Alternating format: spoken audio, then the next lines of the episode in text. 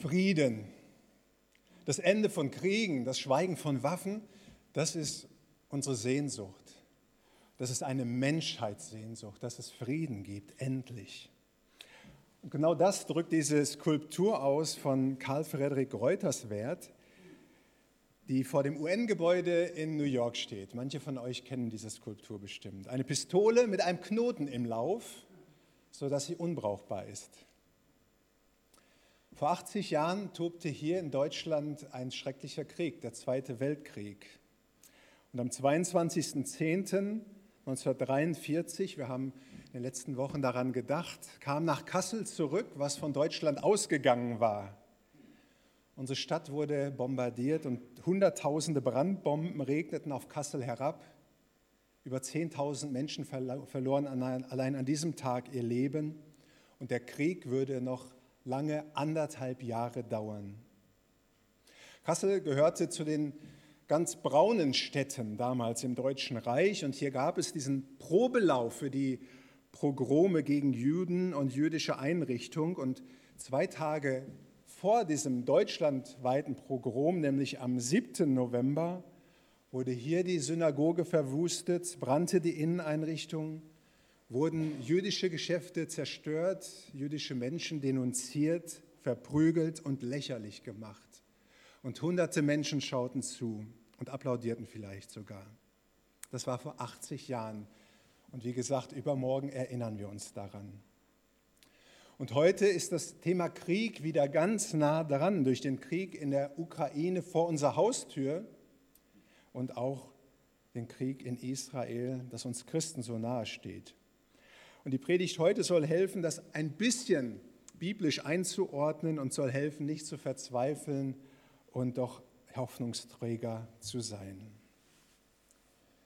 Meine erste Frage, es klappt jetzt nicht mit dem Weiterklicken, vielleicht Elias, kannst du das machen? Ähm, so, okay, ja, ja, es ist angeschaltet, genau.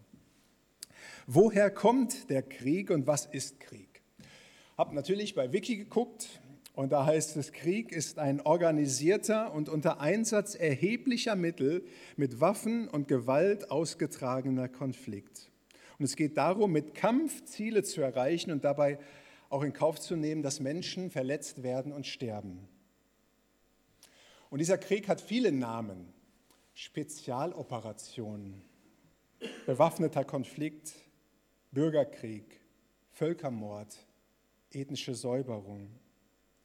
Und Konflikte toben nicht nur international, 2000 Kilometer weg, 2500 in der Ukraine, sondern auch national, in Nachbarschaften, Gemeinden und Familien. Und wenn man schaut, was manchmal bei Demonstrationen los ist in Berlin, in Hamburg oder Frankfurt, da denkt man auch, da ist Krieg. Und in manchen Ehen finden Konflikte statt in dem Menschen, die eigentlich Partner sind, sich psychische und physische Gewalt antun. Es findet Gewalt statt gegen Kinder, Missbrauch. Asylheime und Asylsuchende werden angegriffen. Und wir haben es gerade in dem Lied schon gesungen, das ist schwer zu ertragen. Und wo kommt das her?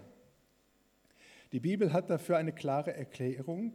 Es kommt aus dem Herzen des Menschen, aus seinem Zentrum, aus uns von uns. In Matthäus 15, Vers 19 heißt es, denn aus dem Herzen kommen böse Gedanken, Mord, Ehebruch, Unzucht, Diebstahl, falsche Zeugenaussagen und Lästerung. Und Paulus bekennt vor Menschen in Römer 7, denn ich weiß, dass in mir, das heißt in meinem Fleisch, nichts Gutes wohnt. Wollen habe ich wohl, aber das Gute vollbringen kann ich nicht. Große und kleine Kriege kommen aus dem menschlichen Herzen mit falschen Absichten. Und darum schreibt Jakobus an die Gemeinde diese drastischen Worte, die ihr schon hier seht, aus Jakobus 4, Vers 1 bis 2. Woher kommen die Kämpfe unter euch? Und das schreibt es an Christen in den Gemeinden, ja? Mal Antenne hoch. Woher kommen die Kämpfe unter euch und woher die Streitigkeiten? Kommen sie nicht aus euren Leidenschaften, die in eurem Innern miteinander streiten? Ihr verlangt alles und bekommt nichts. Ihr geht über Leichen, seid gierig vor Neid, doch ihr erreicht dadurch nichts. Ihr kämpft und führt Kriege, aber ihr habt nichts, weil ihr Gott nicht bittet. Jakobus spricht hier von Krieg und Kampf in der Gemeinde, die daher kommen, dass man den eigenen Leidenschaften, den eigentlichen Begehrlichkeiten so viel Raum gibt und letztendlich dem eigenen Ich. Selbstsucht steckt dahinter. Das Ich wird groß, andere werden klein. Andere klein machen, über andere herrschen, das ist immer die Wurzel von Krieg und Konflikten. Und das kommt von der Sünde, die der Teufel sät, schon im Paradies. Und so spricht Gott zu Kain, bevor er seinen Bruder Abel umbringen will, in 1. Mose 4, ist es nicht so, wenn du gut handelst, darfst du aufblicken. Wenn du nicht gut handelst, lauerst an der Tür die Sünde. Sie hat Verlangen nach dir, doch du sollst über sie herrschen. Wir wissen, dass es ihm nicht gelungen ist. Was herrscht über uns? Wer herrscht über uns? Wovon werden wir beherrscht? In unserer Welt herrscht, wenn man die Nachrichten anschaut, offensichtlich das Böse. Wir kennen es nicht anders. Es sei denn, Jesus kommt hinein. Und Jesus kam hinein. Er kam auf die Welt, der Sohn Gottes, Gott selbst. Und in seiner ersten Predigt predigt er worüber? Was denkt ihr? Markus 1, Vers 15. Die Zeit ist erfüllt und das Reich Gottes ist nahe herbeigekommen. Tut Buße und glaubt an das Evangelium. Jesus geht es darum, dass das Reich Gottes Überhand gewinnt, dass das Reich Gottes wächst, sein Reich, dass er König ist, dass Menschen sich ihm unterstellen, dass sie sich ihm unterstellen, ihre Wünsche, ihre Selbstsucht und dass seine Kraft in uns Raum gewinnt. Und jedes Mal, wenn jemand sagt, Jesus, komm du in mein Leben, sei du der Herr und Erlöser meines Lebens, passiert das, dass das Reich Gottes wächst und sich ausdehnt. Und ist das jedes Mal ein Baustein zum Frieden, wenn ein Mensch sich dem König Jesus unterstellt, weil Gott durch Jesus Recht und Gerechtigkeit herstellt. Und das wird so sein, wenn er einmal wiederkommt Mal gucken, ob es jetzt funktioniert. Nee. Also eine Folie bitte weiter. Ja, nochmal äh, noch weiter. Ja. Der Hoffnungsschimmer, der erste. Jesus sagt es in Micha 4, oder der Prophet sagt es und spricht davon, er, nämlich Jesus, der Messias, wird unter vielen Völkern richten und mächtige Nationen zurechtweisen in fernen Landen. Sie werden ihre Schwerter zu Pflugscharen machen und ihre Spieße zu Sicheln. Es wird kein Volk wieder das andere das Schwert erheben und sie werden hinfort nicht mehr lernen, Krieg zu führen. Ein jeder wird unter seinem Weinstock und Feigenbaum wohnen und niemand wird sich schrecken. Da wird nicht nur ein Knoten in die Pistole gemacht, sondern in diesem Reich, wo Jesus herrscht, sein Königreich wird völlig umgedacht. Und das ist dann auch schon Teil der Lösung. Der Theologe Thomas Schiermacher schreibt in seiner Ethik, Wer den Menschen nicht helfen kann, seine Begierde, ihr erinnert euch, Jakobus, die Leidenschaften, und den Krieg im Kleinen zu beherrschen, wird auch keinen echten langfristigen Frieden zwischen Nationen herstellen können. Nur der Geist Gottes kann aufgrund des Todes Jesu am Kreuz Menschen so verändern, dass sie nach Frieden sinnen. Meine nächste Frage und die nächste Folie, bitte. Ist Gott für den Krieg oder ist er gegen den Krieg? Besonders Nichtchristen fragen ja, unterstützt nicht Gott eher den Krieg? Befeuert er ihn nicht sogar? Denn schließlich wurden im Namen der Religionen schon so viele Kriege geführt. Aber wenn man genau schaut, muss man sehen, dass es da doch auch eher um die eigenen Begierden und die eigene Herrschaft und Macht ging und nicht darum, was Gott will. Ob das die Kreuzzüge waren oder der Schmalkaldische Krieg oder der Dreißigjährige Krieg, immer ging es immer um menschliche Macht. Und ich kann sagen, nein, Gott will den Krieg nicht. Und er hat ihn auch gar nicht nötig. Er hat es auch gar nicht nötig, Krieg zu führen, weil er hat ja schon alle Macht. Er heißt Gott Zebaoth, das ist sein Name. Das heißt Herr der Herrscharen oder auch allmächtiger Schöpfer wird er genannt. Sein Name ist auch der Herr ist Friede, Yahweh Shalom. Das ist sein Name. Gott ist Friede und von ihm geht Frieden aus und von allen, die sich mit ihm verbinden. Und doch lesen wir natürlich in der Bibel auch, dass Kriege geführt werden, auch im Auftrag Gottes. Er hat ja nach dem Auszug aus Ägypten sogar seinem Volk Israel befohlen, die Nachbarvölker zu vernichten. Und das irritiert manche und führt dazu zu sagen, dass Religion das eigentliche Grundübel ist. Würde es keine Religion geben, würde es keine Kriege geben. Aber wie wir gesehen haben, greift dieser humanistische Ansatz zu kurz, weil ich glaube, wir kennen alle unser Herz. In der Bibel kann man zwei Arten von Kriegen erkennen, den heiligen Krieg und den Verteidigungskrieg. Der heilige Krieg, das ist tatsächlich ein Krieg im Auftrag Gottes. Er soll im Namen Gottes einen Bann an andere Völker vollziehen, also das Gericht ein Gerichtskrieg gegen andere Völker. Es war ein Krieg des Herrn. Und das war in erster Linie Kriege, um das gelobte Land Kanaan, jetzt Israel, zu erobern oder die Feinde Israels zu besiegen. Und interessant, wenn man sich das anschaut, sind zwei Tatsachen bei diesen heiligen Kriegen. Zum ersten konnten nur Soldaten teilnehmen, die sich vorher geheiligt hatten, die geopfert hatten, die ein reines Herz hatten und nicht aus Zorn und Rache Krieg geführt haben, sondern im Auftrag Gottes und vorher eben ein Opfer gebracht haben, um rein zu sein. Und zum anderen waren es Kriege, die Gott auch hätte alleine führen können. Er die Völker, das Volk Israel also gar nicht wirklich gebraucht hätte aber er hat sie mit eingebunden in seinen Plan. So wie er es gemacht hat, als die Ägypter die Israeliten nach dem Auszug wieder einfangen wollten. Und da heißt es, der Herr wird für euch streiten und ihr werdet stille sein. Und tatsächlich hat Gott diesen Krieg in einem Moment geführt und gewonnen. Aber diese Art von Krieg, heiliger Krieg, ist spätestens seit dem Neuen Testament vorbei. Den gibt es nicht mehr. Da zum Volk Israel das Volk Gottes aus allen Nationen gestoßen ist und Gott nicht mehr übernatürliche Kriegsaufträge gibt. Und darum ist die andere Kriegsart, die übrig bleibt heutzutage, der Verteidigungskrieg.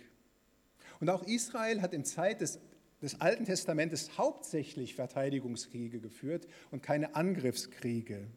Und im Vergleich waren die Israeliten unvergleichlich friedliebender als die Ägypter oder als die Germanen und Römer. Was die gemacht haben mit ihren Kriegsgefangenen, das ist wirklich erschreckend. Aber natürlich ist es rechtens, sich zu schützen und zu verteidigen. Und Nehemiah sagt, als sie die Mauer in Jerusalem wieder aufbauen, und Sanherib mit seiner Streitmacht dann kommt, fürchtet euch nicht vor ihnen, gedenkt an den Herrn, der groß und furchtbar ist, und streitet und kämpft für eure Brüder, Söhne, Töchter, Frauen und Häuser. Natürlich dürfen Menschen kämpfen, sich verteidigen, ihr Leben verteidigen. Und so hatten die Jünger von Jesus auch ein Schwert dabei zur Verteidigung. Zumindest von Petrus wissen wir es ja. Und das Tragen des Schwertes ist trotzdem im Neuen Testament eine Aufgabe des Staates. Also Gewalt soll der Staat ausüben und nicht die Einzelnen. So schreibt Paulus in Römer 13, Vers 4. Die Obrigkeit ist Gottes Dienerin, dir zu gut.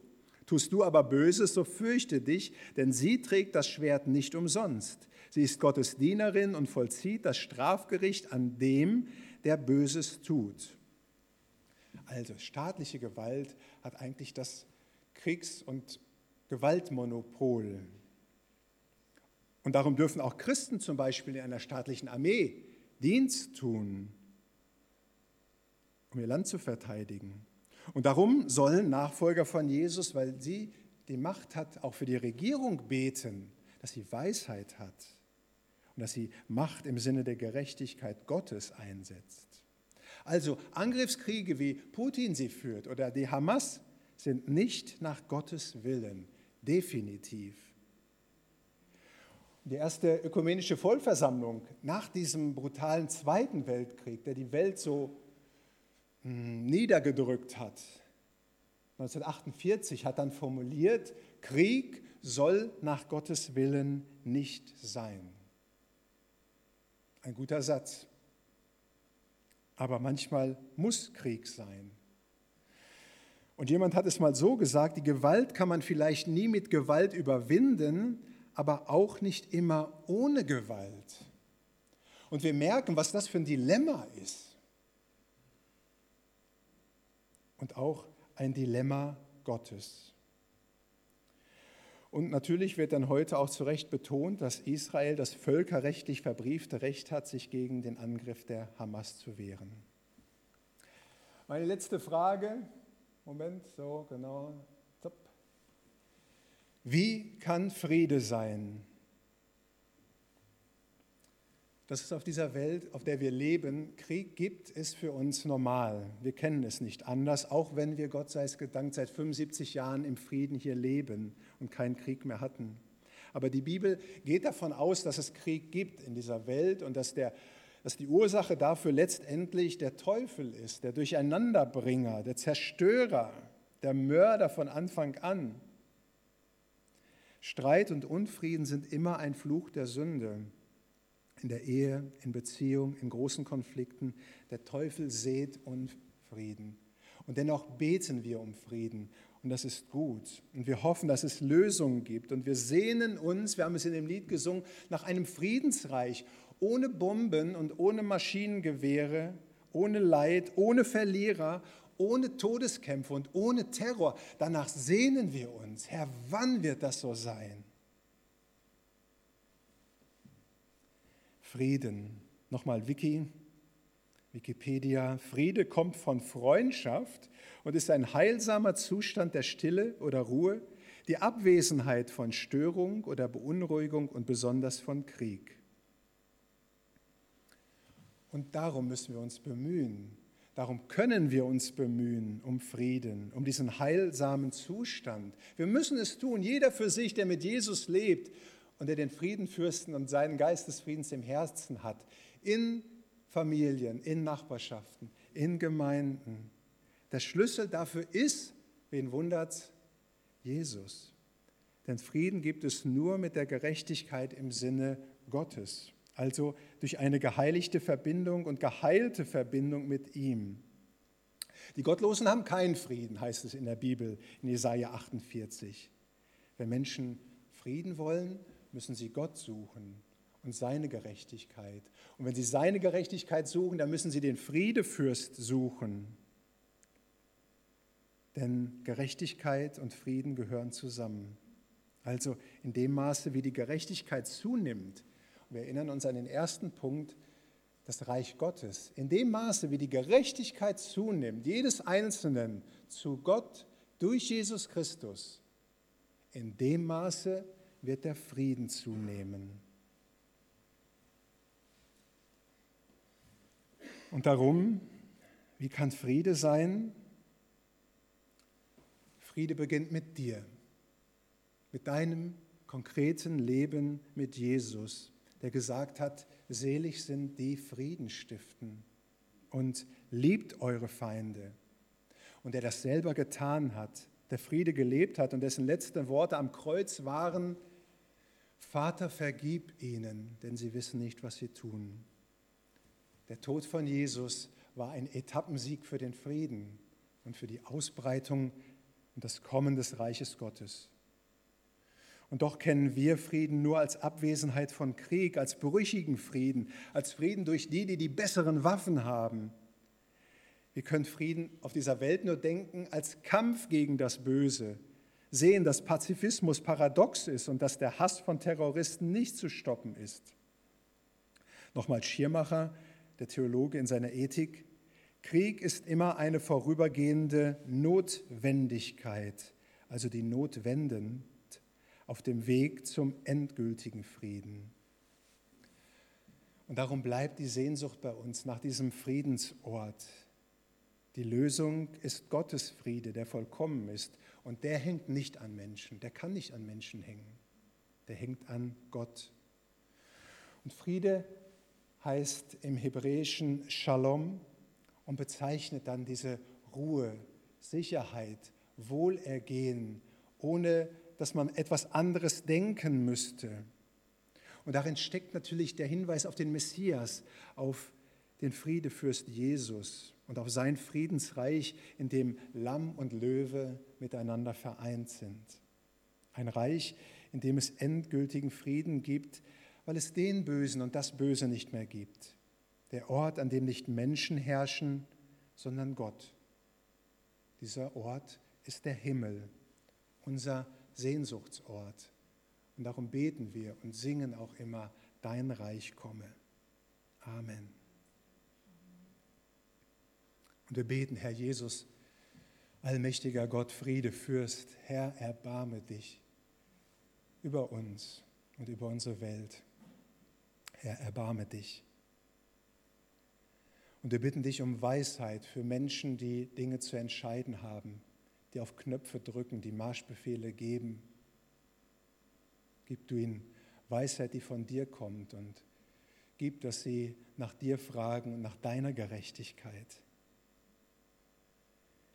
Und wir fragen uns nach dieser Predigt und nach dem Fragen nach Frieden, wo müssen wir uns dir neu hingeben, damit du mit deinem Frieden in uns einziehen kannst und damit sich Friede ausbreitet.